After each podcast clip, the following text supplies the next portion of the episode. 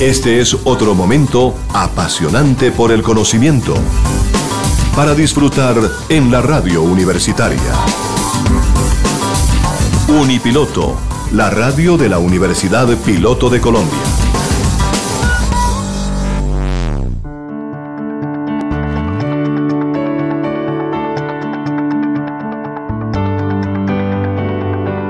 En Unipiloto Radio presentamos El Mundo del Trabajo.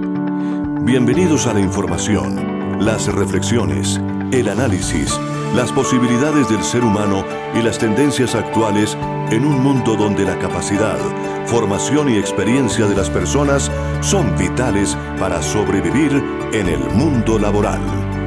El mundo del trabajo un programa realizado en Unipiloto Radio bajo la dirección del abogado con maestría en bioética, Gabriel Ignacio Gómez Marín. Coordina Estefanía Gómez Castaño, estudiante de sexto semestre de negocios internacionales en la Universidad Piloto. Participación institucional de Tito Martínez Ortiz, voz oficial de Unipiloto Radio. Con ustedes, nuestro equipo de trabajo.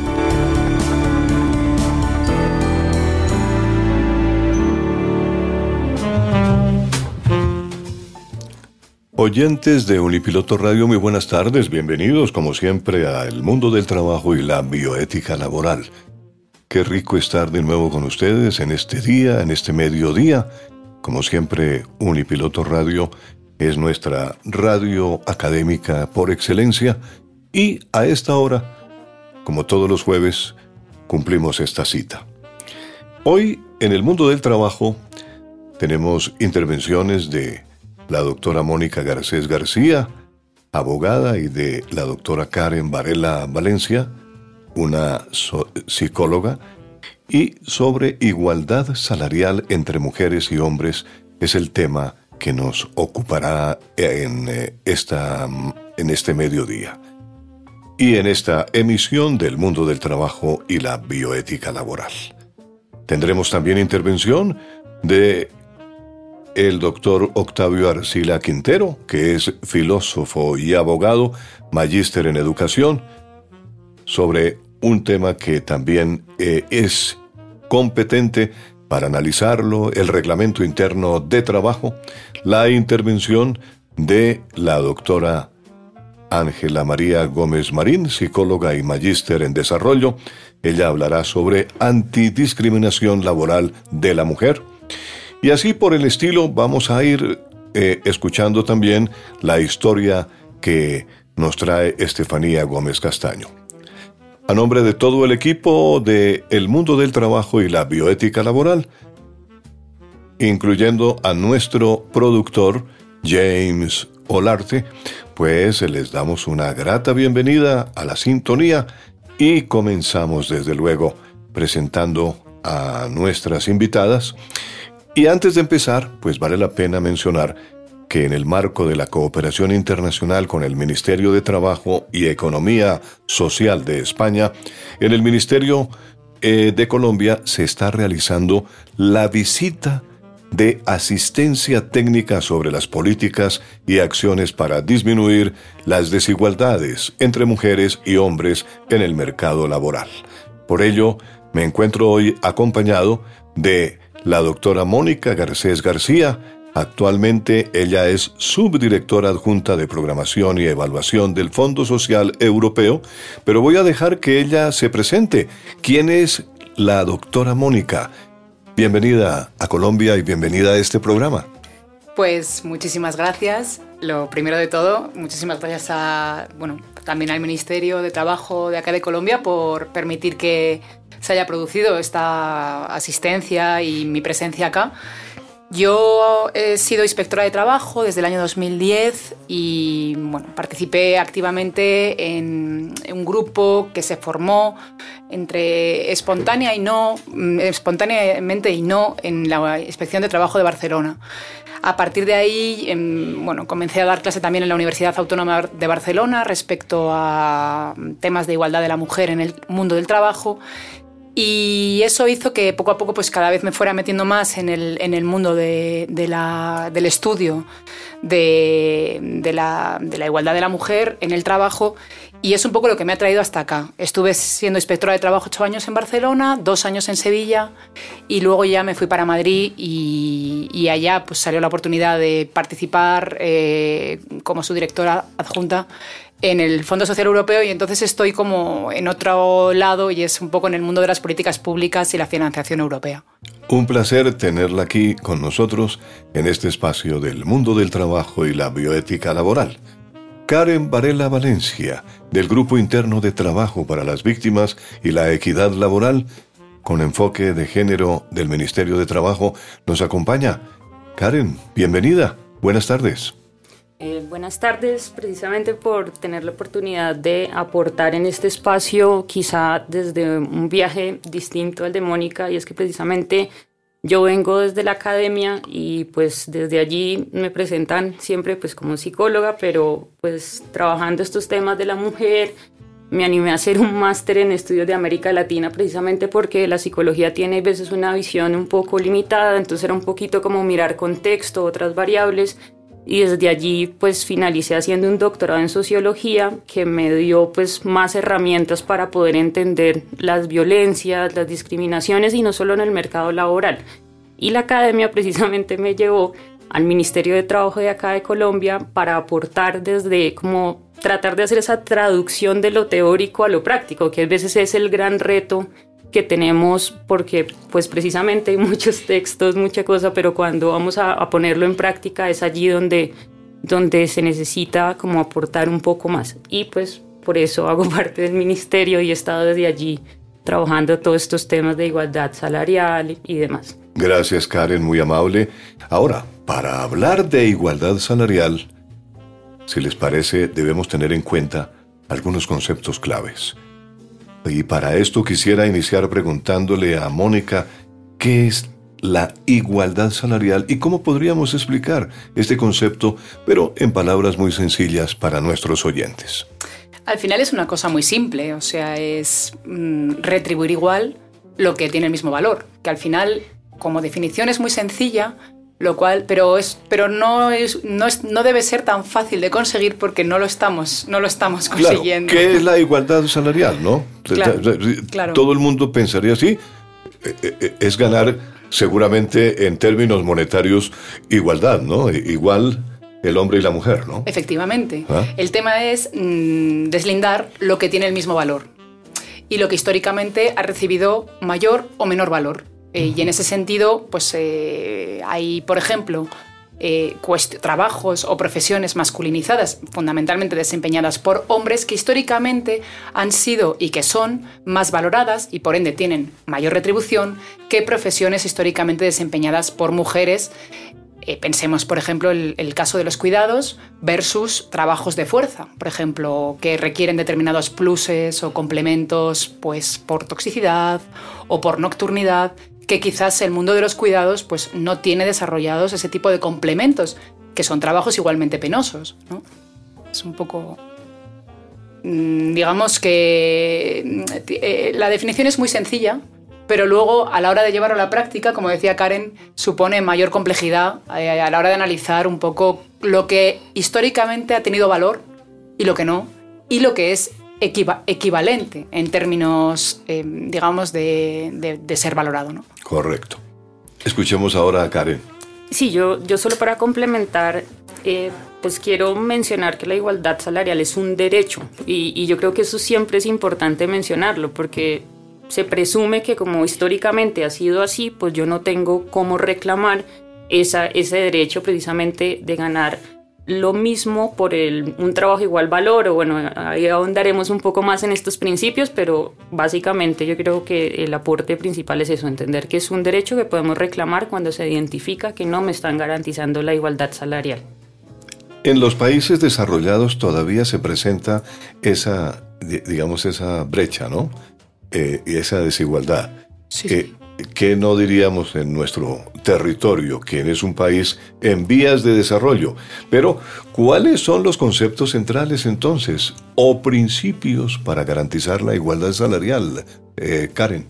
Bueno, en ese sentido yo creo que es fundamental entender el concepto de remuneración y desde allí comenzar a verlo más allá de ese salario básico que se puede recibir. Entonces cuando hablamos de remuneración a qué hacemos referencia precisamente al salario básico más todos los elementos adicionales que se pueden recibir. Por ejemplo, que si te pagan la prepagada, si le cubren a uno el teléfono que usa para la empresa, si hace viáticos, si, o sea, todo eso se le debería sumar para valorar si hay igualdad de remuneración o no, porque muchas veces cuando se hace el análisis en los salarios básicos no hay, o sea, son iguales, pero resulta que en diciembre se le da una bonificación mucho mayor al hombre que a la mujer. Entonces, por eso es importante comenzar a entender este concepto de remuneración. Y por otra parte, eh, existen dos principios que siempre la, OIT nos está mencionando y es el, el más sencillo es a igual trabajo igual remuneración. Ese es el básico y creo que todas las personas como que ah, decimos, claro, si hacemos lo mismo en las mismas condiciones, con las mismas características, pues debería recibir lo mismo. Pero hay un principio que aquí es donde le doy la palabra a Mónica precisamente, es el trabajo de igual valor, igual remuneración. O sea, ahí ya empieza a complejizarse un poco la cosa y pues ya eh, Mónica nos explicará a qué hace alusión este principio que sería lo ideal de todos los países llegar. Adelante, Mónica. Sí, yo, bueno, lo ha explicado Karen fenomenal, pero llevándolo un poco a, digamos, a la práctica, que es lo que yo he hecho durante 10 años, básicamente, porque en España mm, tengo que decir que a, día de hoy tenemos una, mm, yo creo, red legislativa muy potente para articular actuaciones para defender la igualdad, pero hace 10 años no la teníamos tanto. Entonces, eh, se ha tenido que construir mm, el mundo sancionador, eh, tanto por parte de los tribunales como por parte de la inspección de trabajo, a base de eh, mucha argumentación y, mucha aplicación de perspectiva de género. Entonces, bajando esto a tierra, decir, por ejemplo, que hace 10 años no era infrecuente encontrar definiciones de categorías profesionales en los convenios colectivos, que viene a ser, no sé qué figura equivalente tienen aquí, pero bueno, los convenios colectivos digamos que regulan las normas básicas de ramas o de sectores y que son negociadas entre los principales empresarios del ramo con los principales sindicatos, lo cual hace que sea una norma pues muy potente.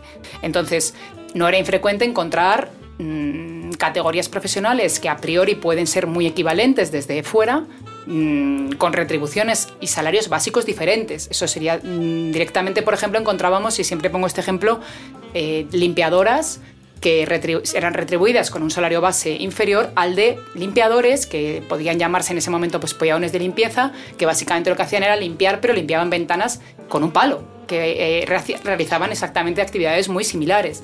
En cambio, retribuían mucho mayor. Y esa sería, por un lado, las categorías profesionales en las negociaciones colectivas, que se suelen negociar por parte de sindicatos muy masculinizados, y luego, por otro lado, pues el mundo de los complementos salariales, que es donde, desde luego en España, ahora es donde estamos encontrando la mayor cantidad de discriminaciones. Ya no son definiciones en un convenio colectivo, porque es muy burdo, ya esto está como digamos superado.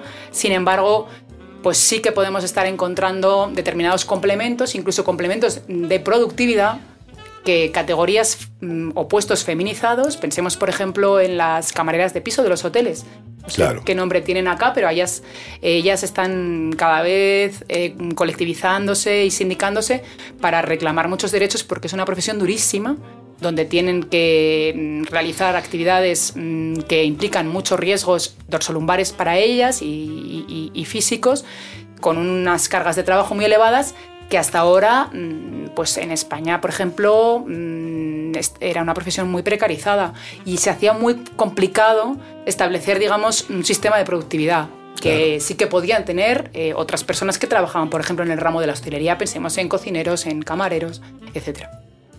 Mónica y Karen, eh, recientemente, hace algunos días, se hizo un evento internacional en Australia, el Campeonato Mundial de Fútbol Femenino, y eh, yo traigo a colación este cuento porque las muchachas del equipo colombiano se han venido quejando de que no tienen una buena liga, de que no tienen oportunidad de practicar el fútbol como debe ser, de que no tienen entrenadores, de que el Estado no les da un apoyo eh, y lógicamente eh, hay una brecha fuerte entre el hombre y la mujer, ¿no es cierto? En ese, particularmente en ese deporte, ¿no?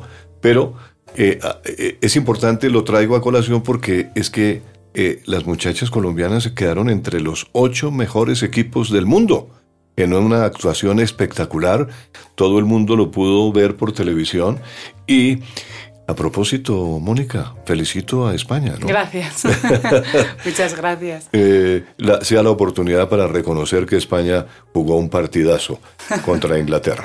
Muy bien, pero eh, ya tendremos oportunidad de ahondar en el, en el, en el, en el deporte concretamente, porque ahí también hay eh, una desigualdad, ¿no? Que se presentan realmente diferencias, ¿no? Entre el hombre y la mujer. Y no hay por qué lo hemos visto a través de un mundial que las muchachas nos hacen vivir momentos tan eh, eh, emocionantes como los hombres también, ¿sí? Y antes hasta mejores momentos de, felicidad, yo diría. De tal manera que vale la pena que las federaciones, las personas, los patrocinadores, que se vinculen más, más patrocinios al fútbol femenino. ¿Por qué no?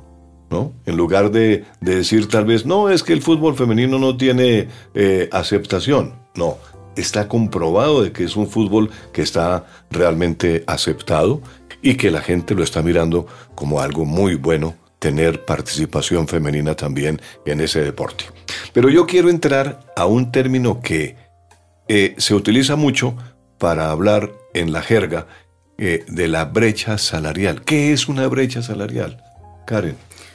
Bueno, es precisamente esa diferencia en la remuneración y yo creo que el caso de la Federación Colombiana es yo creo que el mejor ejemplo que se puede dar, donde dos, digamos, una profesión donde se realiza lo mismo, donde se tienen las mismas capacidades, donde incluso la experiencia también puede ser similar, pues uno asumiría que deberían recibir la misma remuneración, ¿cierto? Pero no es así. Entonces, a eso, eso sería una brecha salarial por razones de género. Y yo creo que también es importante mencionar pues, que en el país se hace la medición, el DANE lo realiza, y para el 2021 se identificó una brecha del 6.3%. ¿Esto quiere decir? Que lo, por 100 pesos que ganaba un hombre en un mismo cargo, la mujer recibía 94 pero solo por ser mujer. Entonces ahí ya comienza a evidenciarse unas brechas. Yo sí voy a aprovechar para hacer como una nota al pie, es que quizá uno dice 6.1, 6.3% eh, es muy bajito, pues uno dice, bueno, ya casi que la cerramos, pero vale la pena destacar que esa medida se hizo en 2021 en un contexto que ya estábamos saliendo un poco de la pandemia y yo me arriesgaría a decir que si lo hacen la medición ahora, pues puede ser mucho más alta. O sea, es, importante porque uno dice, no, pues ya, ya lo estamos terminando. Entonces, un poco de matiz. Y otro de los temas en relación a la brecha salarial, que yo creo que también esto es muy importante entenderlo, que como hay una brecha salarial que no tiene fundamento, que solo por ser mujer, también pueden existir brechas salariales, pero estas se llaman explicadas. ¿Esto qué quiere decir? Que es hacia donde la OIT nos invita a ir y es hacer evaluaciones objetivas de los puestos de trabajo. Entonces, como su nombre lo indica, se analiza el puesto y no quién lo ocupa, y desde allí comienza a desagregarse qué se necesita para desempeñar el cargo, ¿cierto? Entonces comienzan a mirar habilidades y calificaciones que van con estudios formales o informales, pues porque los puestos pueden tener esto. También está la responsabilidad en personas, en dinero, o sea, elementos que se miran, el esfuerzo sea físico, mental o psicológico, porque sabemos que hay cargos que esto es muy importante, y finalmente las condiciones de trabajo. Entonces, cuando se hace ese análisis, se puede determinar que existe, por ejemplo, una brecha salarial entre usted y yo, un ejemplo, pero se dice porque eh, el Tito tiene más experiencia en locución, entonces por ende eh, es, objetivo que él gane más dinero que yo. Entonces eso también es importante ver como las dos caras de la moneda, o sea, las brechas salariales explicadas bajo una evaluación objetiva y otras que simplemente parten de estereotipos, de prejuicios y que solo por ser mujer pues no se merece uno tener la misma remuneración. Y Mónica. Efectivamente, bueno, suscribo lo que comentaba también Karen. Al final, la brecha salarial no deja de ser un, un parámetro, un indicador que mide la desigualdad sí que es verdad que, pues lo que decimos, puede estar justificada o puede no estarlo. No deja de ser un dato objetivo. Desde aquí decir que mm, es fundamental para contabilizar bien la brecha salarial que exista un buen sistema de recopilación de datos en los países. Esto es básico. En España la brecha salarial actual la tenemos en el 9,4% y se ha reducido bastante en los últimos años porque se incrementó el salario mínimo interprofesional. ¿Esto qué quiere decir? Por ejemplo, la mayor parte de las mujeres que trabajan en los hogares, en las familias, como em, empleadas de hogar, cobran el salario mínimo interprofesional. Esto supuso que se redujo bastante. La mayor parte de las profesiones desempeñadas mayoritariamente por mujeres son las que precisamente cobran los salarios mínimos.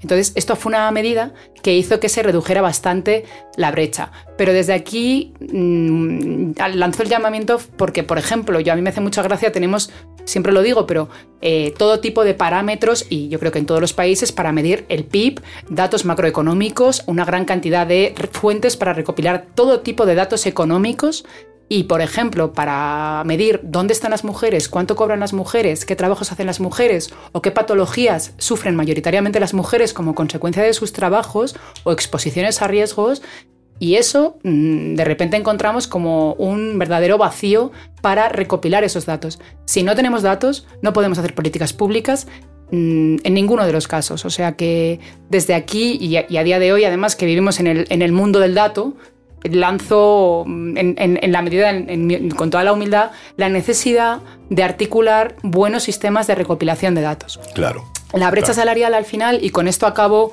ya esta parte, no deja de ser un indicio pero representativo de algo. Eh, evidentemente, si yo cobro un 10% menos que mi compañero de al lado, mm, un 10% es bastante dinero. Entonces, al final, mm, vale, puede estar justificada o no, sin embargo, llama la atención que siempre eh, cobre un 10% menos el, lo, que es, lo que es la parte femenina, ¿no? Esto es lo que llama la atención. Claro.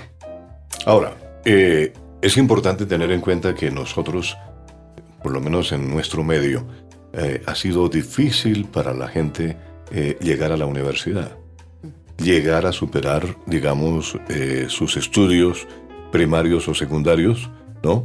Mucha gente se queda ahí en, la secundaria y no llegan a la universidad. Entonces, ese es un punto también clave, ¿no? Como que hay desigualdad en ese punto y gente que ha tenido que acudir a crédito para poder superar en un momento determinado su grado de escolarización. Entonces, eh, podríamos decir, pasando ya a la, a la, pregunta siguiente, que son las causas, ¿no?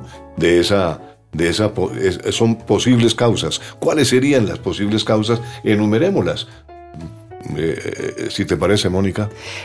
Yo por mi parte es que en, realidad enumerar eh, solamente diría una, que son los estereotipos, los famosos estereotipos que viene a ser un estereotipo al final es una opinión, un prejuicio que se tiene sobre una determinada cosa que puede ser positivo o negativo no tiene por qué ser el estereotipo, no tiene por qué ser negativo. En realidad, mm, un estereotipo atribuido históricamente a la mujer es ser cuidadora.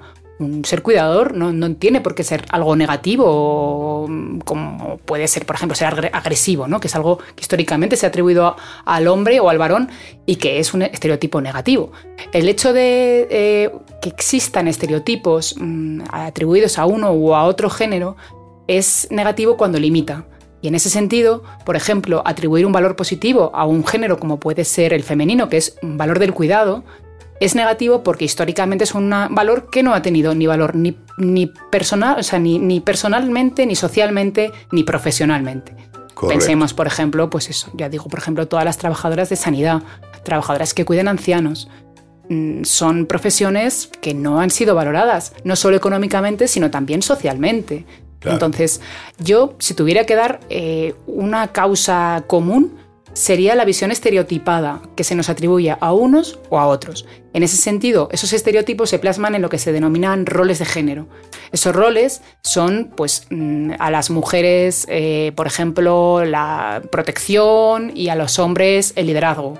Esos roles al final se plasman en y en tronco con, con, lo que comentabas de la educación, eh, si bien ahí ya parten otros sesgos, como por ejemplo, pues eh, obviamente la clase social y muchísimas otras cosas, pero eh, eso lo que hace es encasillarnos en a las mujeres en las carreras mm, sociales y a los hombres en carreras científicas. ¿Cuáles de esas profesiones reciben más remuneración y están más mejor vistas socialmente? Obviamente las carreras técnicas y las carreras científicas donde apenas hay mujeres. No tenemos un cerebro, diferente. No, yo todavía no he leído un estudio que diga que tenemos una configuración cerebral diferente. Entonces, eh, bueno, pues... Pero sí tienen ese sexto sentido. Eso no lo sé, eso no lo sé, eso depende, depende. Muy bien, Karen, por favor. Bueno, retomando mucho el tema de los estereotipos, pues yo creo que se puede evidenciar de diferentes maneras, como lo mencionan anteriormente. El estereotipo puede incidir incluso en la carrera que elegimos y precisamente es porque esas frases que le decían a uno en el cole, no, es que las mujeres no son buenas en matemáticas, por ejemplo, y eso es desde primaria. Y eso que puede, sí, es un estereotipo que al final nos limitó a muchas o personas, muchas mujeres, eh, la posibilidad de acceder, de decir, bueno, me puede ir bien en ingeniería, no, pues precisamente por el estereotipo elegimos más el, carrera de cuidado, humanidades y demás. Entonces eso puede ser un, también es una, digamos, un elemento que explica las brechas salariales, pues que parten de estos estereotipos. Adicionalmente, como lo hablamos, eh, lo mencionaba Mónica, también precisamente esos estereotipos que están en las áreas que se desempeñan más por las mujeres en relación a los hombres es otra explicación o otra una posible causa es lo, lo vemos en el caso de cocinera y chef o sea desde allí ya las categorías cambian y, asignan remuneraciones totalmente diferentes cuando hacen básicamente lo mismo. Claro. Entonces, eso también ahonda todo esta, digamos, lo que mencionan de los estereotipos, eh, incluso los años de experiencia uno si lo mira, digamos, uno diría, podría ser un elemento objetivo, pues porque tiene más experiencia eh, que en el, tema laboral, pero si se analiza un poquito más, pues ¿qué pasa con nosotras las mujeres? Usualmente nosotros no tenemos tanta experiencia laboral porque decidimos asumir labores de cuidado. Entonces, si tenemos unos, un hijo Muchas veces decimos, no, mejor no, no sigo trabajando porque me dedico uno o dos años a cuidar a mi familia, porque también son estereotipos asociados al cuidado. Pues eso al final, cuando ya yo decido presentarme a un cargo o demás, pues yo voy a tener menor experiencia, pues porque decidí dedicarme al cuidado. Entonces eso también es otro elemento que todo gira alrededor de los estereotipos que nos permite como ver posibles causas. O sea, cómo esos estereotipos se materializan en el, en el contexto laboral. ¿Cómo no? Perfecto. Muy bien.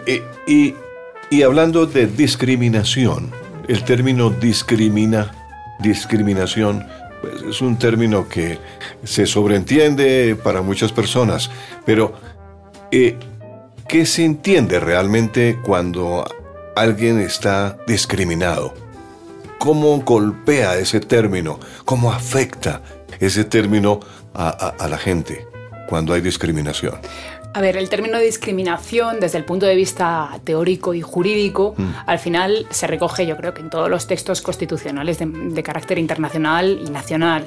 al final no deja de ser una situación que es desigual de manera injustificada, simplificando muchísimo. O sea, en realidad puede haber trato desigual, porque al final eh, se pueden tratar de manera desigual situaciones y se deben tratar de manera desigual de situaciones siempre que se trate de mm, situaciones desiguales. Entonces, al final, en todos los textos constitucionales, yo diría que se recoge el concepto de igualdad, que se proclama, y luego habla de que no se puede producir discriminación por una serie de causas tasadas. En ese sentido, y conviene mm, matizar, porque es un debate que muchas veces está en la calle, no te pueden discriminar por cualquier cosa, o sea, no te pueden discriminar por ser alto, ni por ser, ni por ser, eh, ni por tener los ojos azules o, o marrones. Se tienen que la discriminación se produce por una causa tasada que ha relegado a esas personas discriminadas a situaciones de desigualdad históricamente. Entonces, las causas tasadas de desigualdad son mm, raza, sexo, religión, opinión o circunstancias personales o sociales, simplificando también mucho y, según el texto constitucional. Entonces, a partir de ahí, mm, todos los textos hablan de la necesidad de consecución de la igualdad real y efectiva para poder potenciar por parte de los poderes públicos políticas que realmente proclamen la desigualdad, pero no la desigualdad discriminatoria, sino la desigualdad para conseguir la igualdad real. Esto que jurídicamente parece un poco eh, engañoso o, complejo, al final se traduce en que existen dos tipos de discriminación. La discriminación directa, que viene a ser pues, la que comentábamos antes de mm, yo soy jefa de recursos humanos y eh, mi compañero es jefe de, mm, eh, de siempre es hombre, ¿no? Este, el de los, el de los, eh, el de las finanzas, jefe de finanzas, financiero, siempre es director financiero y siempre es directora de recursos humanos. Yo siempre que he visto nóminas de directoras de recursos humanos cobran menos que el director financiero. Y me pregunto por qué. Y eso sería una discriminación directa. Al final es un, eh, trabajo que es por, perfectamente con el mismo valor, porque mismo perfil, mismas categorías profesionales, puestos directivos, discriminación directa, pura y dura. Y luego ya estaría ya la discriminación indirecta, que viene a ser pues a través de un requisito aparentemente neutro Mm, introducimos un perjuicio para un sexo frente al otro. Esto mm, históricamente se habla de la discriminación indirecta para eh, la causa racial en los Estados Unidos. Esto se inicia así. hubo una sentencia inicial eh, que es la que bueno, las feministas norteamericanas utilizaron para hablar de la discriminación indirecta, que venía a establecer en una empresa eh, una serie de mm, posibilidades, o sea, unas, digamos, eh, requisitos para poder promocionar por parte de las personas afroamericanas en ese concreto lugar. Y allá eh, se establecieron como requisitos el de pasar un test de inteligencia y mm, tener una determinada titulación muy básica. Son requisitos aparentemente neutros, es decir, todo el mundo puede acceder a tener una titulación básica, a priori y todo el mundo puede pasar un test de inteligencia. ¿Qué pasó? Que la mayor parte de las personas que estaban en esas categorías inferiores eran analfabetas. Entonces, esto hizo que ese requisito aparentemente neutro en realidad provocaba una situación de desventaja particular para personas de una determinada raza, precisamente porque eran de esa raza. Esto se utiliza mm, en el ámbito de las categorías profesionales a nivel femenino, por ejemplo, eh, estableciendo, por ejemplo, un requisito mm, que no sea necesario para acceder a un determinado puesto de trabajo. Pensemos, por ejemplo, pues formación profesional técnica en una determinada rama eléctrica, donde apenas, por ejemplo, hay mujeres. Si no es un requisito necesario que esté establecido en el convenio colectivo, este requisito provocaría una discriminación o una desventaja particular para las mujeres.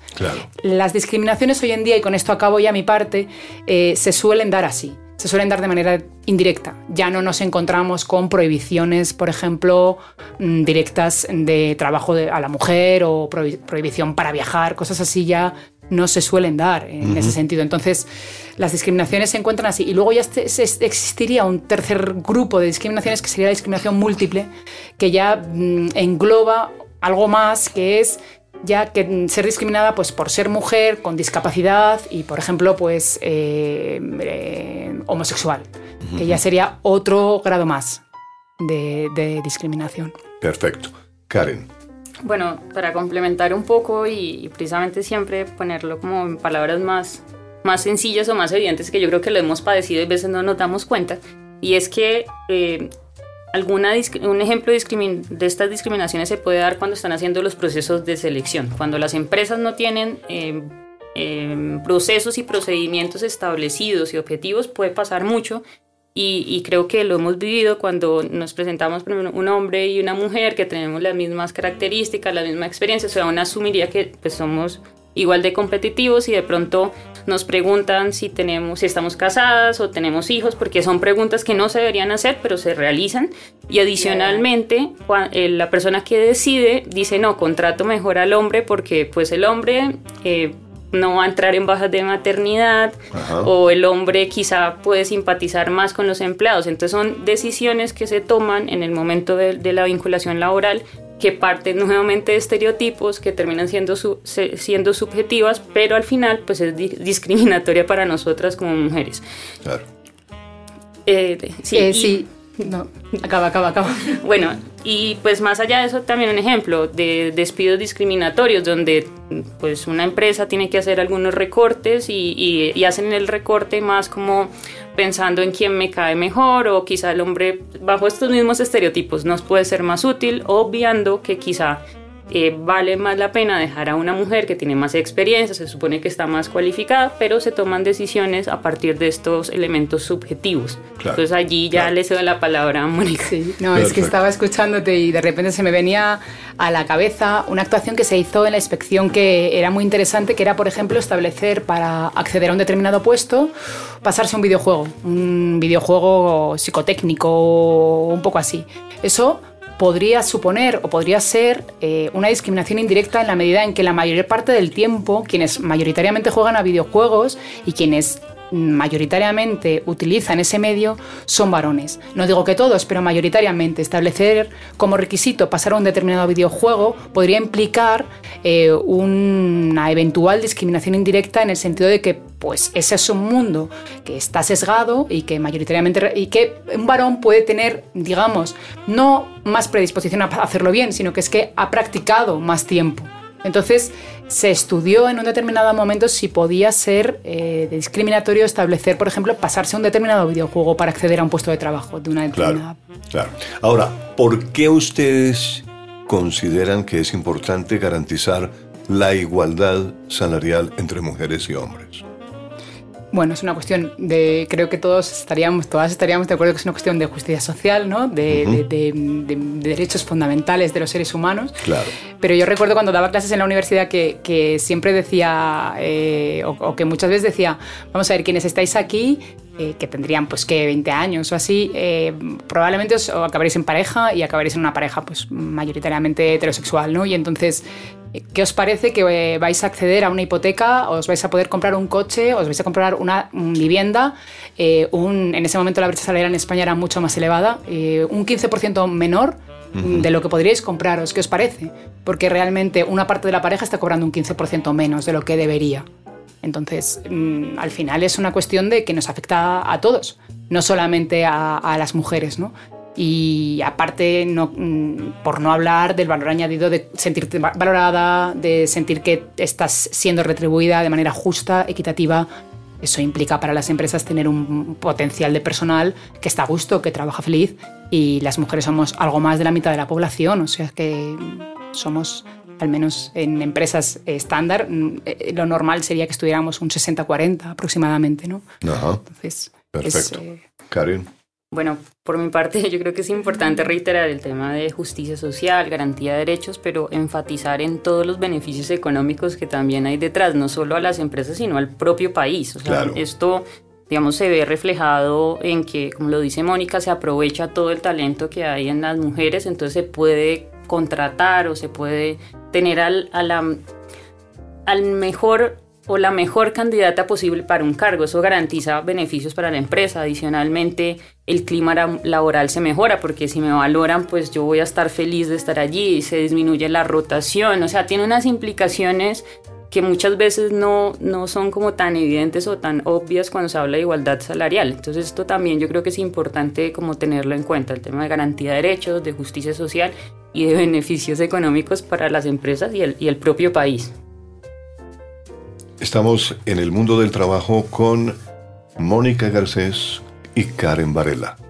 Dos personas, dos mujeres que nos han acompañado en el día de hoy y que quiero extender ese agradecimiento de nuestro director eh, y de todo el equipo del El Mundo del Trabajo porque tocar estos temas a veces sin eh, la ayuda propiamente de gente que ha vivido la experiencia de seguramente encontrarse con el tema eh, de desigualdad, de la brecha salarial y que lo han vivido eh, en el caso de Mónica fuera de, su contorno, eh, de su entorno en España.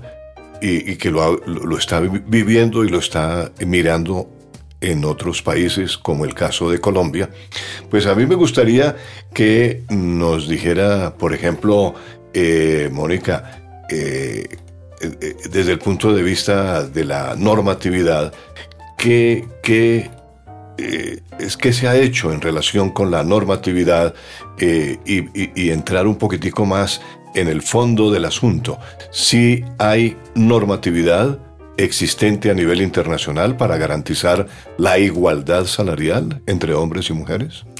Eh, pues eh, seguro que Karen eh, puede complementarme, pero bueno, a nivel de Organización Internacional del Trabajo, que vendría a ser como la organización que cubriría mm, estos ámbitos, tenemos convenios desde el 100, 111 y mm, en los últimos años ha sido ratificado también por España el 190, que me, consta que están, ustedes están en vías de, de su ratificación, 189 sobre los trabajos domésticos, profesiones muy feminizadas, convenio 100 y 111 son convenios antiquísimos de los años 50, diría. ¿eh?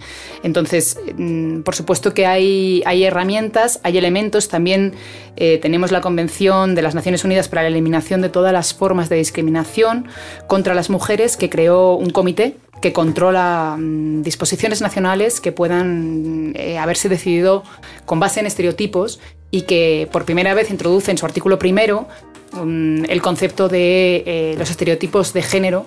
Yo ese artículo, cuando en España no teníamos la legislación que tenemos ahora, que está bastante desarrollada en el ámbito de la, de la igualdad y que es muy pormenorizada y, realmente te permite un, instrumento, tienes un instrumento muy potente para poder sancionar conductas discriminatorias.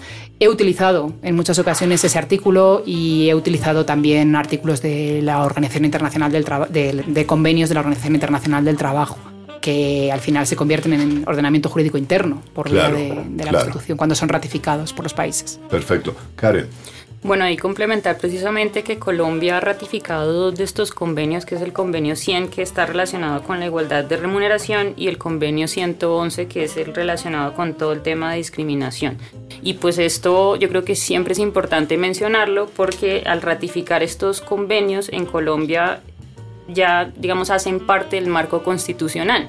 Y en otras palabras, pues al final estamos obligados como país a darle cumplimiento. Entonces eso yo creo que da un soporte eh, jurídico, normativo para poder hacer las actuaciones pertinentes, pues para garantizar este derecho de la igualdad salarial. Correcto. Sí, claro, este tipo de convenios tiene que formar parte de lo que llamamos el bloque de constitucionalidad. Y naturalmente con el bloque de constitucionalidad se da garantía de que entra a formar parte de la Constitución y se le da prioridad a, esos, a esos convenios, según la, la normatividad nuestra, ¿no es cierto? Ahora, ¿en Colombia existe una ley para garantizar la igualdad salarial entre hombres y mujeres? Mm, yo, yo no soy especialista en derecho del trabajo, yo soy especialista en derecho eh, de familia. Eh, y, en la mente mía no me cabe mucho leer normas de, laborales, pero eh, no me queda tiempo, además, mucho, mucho tiempo para detenerme. Pero, ¿hay alguna ley, Karen? Sí, está la ley 1496 del 2011, precisamente que está destinada para garantizar esta igualdad salarial entre hombres y mujeres. Déjemela repetir. Ley 1496 del año 2011. Es una ley reciente, ¿no? 12 años apenas.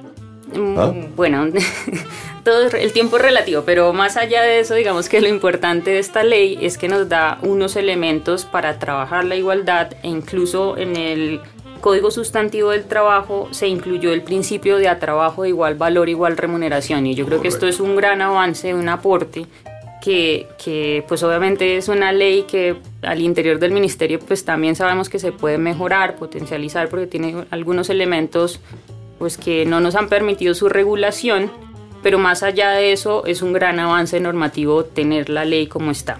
Y, y, pues quiero aprovechar también este espacio para comentar que el Ministerio del Trabajo tiene diferentes iniciativas, aparte de lo normativo, para procurar promover la igualdad salarial en, el, en Colombia y está, por ejemplo, el Grupo Interno de Trabajo para las Víctimas y la Equidad Laboral con enfoque de género que han creado programas, políticas como Equipares Rural, Equipares Empresarial y recientemente, que yo creo que es algo que hay que destacar mucho, se creó el Grupo Élite de inspección laboral con enfoque de género. Entonces eso yo creo que es muy importante también destacarlo en este espacio que demuestran ese gran compromiso que tiene el gobierno colombiano con promover la igualdad entre mujeres y hombres en el país.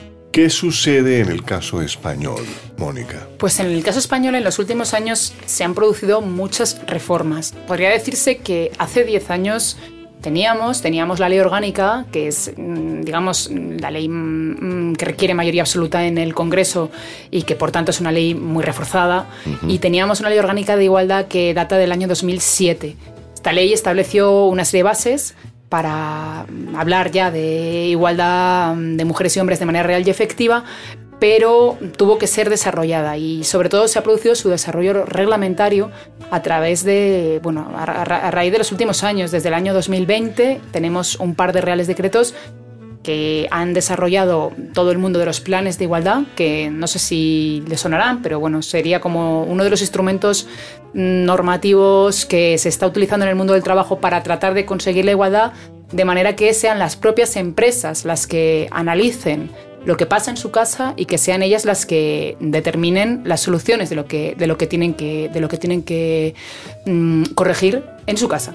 Eh, siempre supervisado por parte de la inspección de trabajo y tutorizado, pero en principio para que sean ellas las que, las que mm, digamos, que sean proactivas respecto a su propia situación, que no venga nadie de fuera a decirles lo que tienen que hacer. Y se ha regulado también pues, mm, sobre algo muy importante que desde la inspección de trabajo se venía a mm, siempre proclamar, que era el mundo de la transparencia retributiva. Es fundamental que para saber si efectivamente hay desigualdad en una empresa o no, porque con la brecha no consigues absolutamente nada, en el caso concreto, eh, saber cuánto cobra cada uno eh, en, en, una organización. Y se ha articulado pues, una normativa muy reforzada que permite que la representación de los trabajadores pueda acceder a las nóminas de eh, todo el personal de la empresa. Esto ha sido muy contestado porque, sobre todo por parte del, mundo empresarial, pues no, había muchas reticencias, claro, que puedo entender, pero bueno, la representación legal de los trabajadores tiene deber de sigilo y en ese sentido, mm, pues así lo deben de, lo, deben de, de utilizar, simplemente canalizando los datos que conocen para tratar de conseguir eh, y potenciar la igualdad real. Y, bueno, pues recientemente hay una norma en el año 2020 que también eh, trata de potenciar la igualdad eh, de trato y la no discriminación y en ese sentido también pues, eh, nos está dando grandes instrumentos a, todos los grupos de inspección y subinspección para poder avanzar, sobre todo desde el punto de vista sancionador. En, en, el ámbito de la inspección de trabajo se han hecho muchas formaciones, yo creo que es fundamental eh, que se forme al personal y no solamente, por supuesto, a la, sociedad en general, ¿no? que, queda mucho por hacer, sino también a los propios funcionarios para que puedan mm, identificar situaciones que puedan ser eventualmente discriminatorias porque no resulta, como decía, no resulta fácil en ocasiones. Claro. Podríamos decir, eh, Mónica, que en, alguna, en algún momento, y Karen, eh, ustedes me ayudan, pero a veces desde el punto de vista del empleador, piensan que el Estado les impone ciertas normas a, los, em, a, las compañías, a las empresas, a los empleadores, y, que esas normas, eh, en cierta forma, limitan la actuación como jefes, como empleadores, como manejadores de un contrato de trabajo entre empleado y empleador, ¿no es cierto? Pero eh, todo esto es fundamental saberlo, que hay que tener una normatividad, que hay que tener un buen comportamiento, que hay que tener una igualdad y que hay que tener también buenas prácticas, ¿no? Buenas prácticas. Que desde el punto de vista de las buenas prácticas, ¿qué nos podrías decir en España, por ejemplo? Pues en España, mm, ya digo, en los últimos años ha sido como un paso exponencial y, por ejemplo, como ya decía, en la Ley Orgánica de Igualdad de los años, del año 2007 se establecía la obligación de tener planes de igualdad en empresas a partir de 250 trabajadores. En España no hay tantas empresas tan grandes y con los últimos reales decretos se ha establecido ya la obligatoriedad a partir de 50 trabajadores y menos de 50 la obligación además de tener medidas que promuevan la igualdad. Esto anteriormente era, estaba establecido pero eh, prácticamente nadie tenía actuaciones que promovieran la igualdad. Eh, esta sería una. Luego se ha creado la herramienta de igualdad retributiva, que viene a ser pues un instrumento que permite establecer en cada organización, en cada empresa, mm, volcando los datos, digamos, tener una foto muy potente del panorama retributivo de, cada categoría y de cada grupo profesional mm, por sexos, que al final es lo que decíamos siempre que te permite, digamos, eh, eh, tomar decisiones en el sentido de ver dónde están las desigualdades. Luego lo que, como decía antes Karen, puede que sean que estén justificadas o no. Mm, y también se ha introducido igualmente en las empresas que tienen obligación de tener plan de igualdad Mm, la obligación de tener la mm, auditoría salarial que al final pues permite a través de esta auditoría salarial tú al final lo que vas a determinar es eh, esa brecha, esa diferencia retributiva, si está o no justificada y por qué. Y obviamente se han establecido de manera sobre todo mm, mucho más obligatoria que antes, la necesidad de hacer un seguimiento y de establecer sistemas de indicadores que permitan, mm, sobre todo, pues, mm, hacer un seguimiento y un control de lo que funciona y de lo que no. Claro. Bueno, estamos llegando al final de nuestro espacio, porque eh, nos hemos extendido hoy en, el, en la duración de lo que normalmente dedicamos a, la parte eh, entrevista eh, en nuestro programa. Pero no importa, es tan importante, es tan decidido eh, que este tema es importantísimo tratarlo. Y sobre todo aprovechar la presencia de ustedes, pues he querido dejarlos, dejarlas que hablen, porque es muy importante que nuestros oyentes capten lo que realmente piensan y sobre todo lo que realmente nos pueden aportar eh, eh, eh, a este medio. para finalizar, ¿cómo se podría en alguna forma fortalecer las acciones realizadas por Colombia alrededor de la igualdad salarial? Karen. Bueno, en ese sentido yo creo que es muy importante seguir apostando por la modificación de la ley de, la, de, igualdad salarial, la 1496 de 2011, porque tiene, digamos, unos elementos que pueden mejorarse y alinearse un poco más como a todo este tema internacional. Pero más allá de eso, yo creo que es fortalecer la ruta de trabajo a partir precisamente de la cooperación con España para ver qué puntos podemos seguir fortaleciendo, qué puntos podemos incluso comenzar a crear o no, porque pues yo creo que esta es la idea de, las cooperaciones, de ver qué tenemos en casa, qué está funcionando, qué no tanto, y desde allí tener esa, precisamente esa eh, ruta o ese camino para mejorar lo que ya tenemos en igualdad salarial. Correcto. Mónica. Bueno, yo me, estoy enrollando muchísimo por lo que, por lo que intuyo. pido disculpas porque es verdad que el tema me apasiona y, ya, me dan vía libre. y, bueno, pido disculpas, pero eh, con toda la humildad y, realmente yo creo que es verdad que no se puede aplicar de manera... Mm, quiero decir, eh, de manera masiva lo que se está haciendo allá aquí, a lo que se está haciendo acá, porque probablemente mm, sean realidades y panoramas completamente diferentes con sus propias particularidades. Y en ese sentido la cooperación que creo que, es, que, que tiene que ser recíproca en el sentido de también yo poder saber exactamente cómo funciona aquí el mundo laboral, que creo que es, muy diferente mm, de lo que tenemos allá.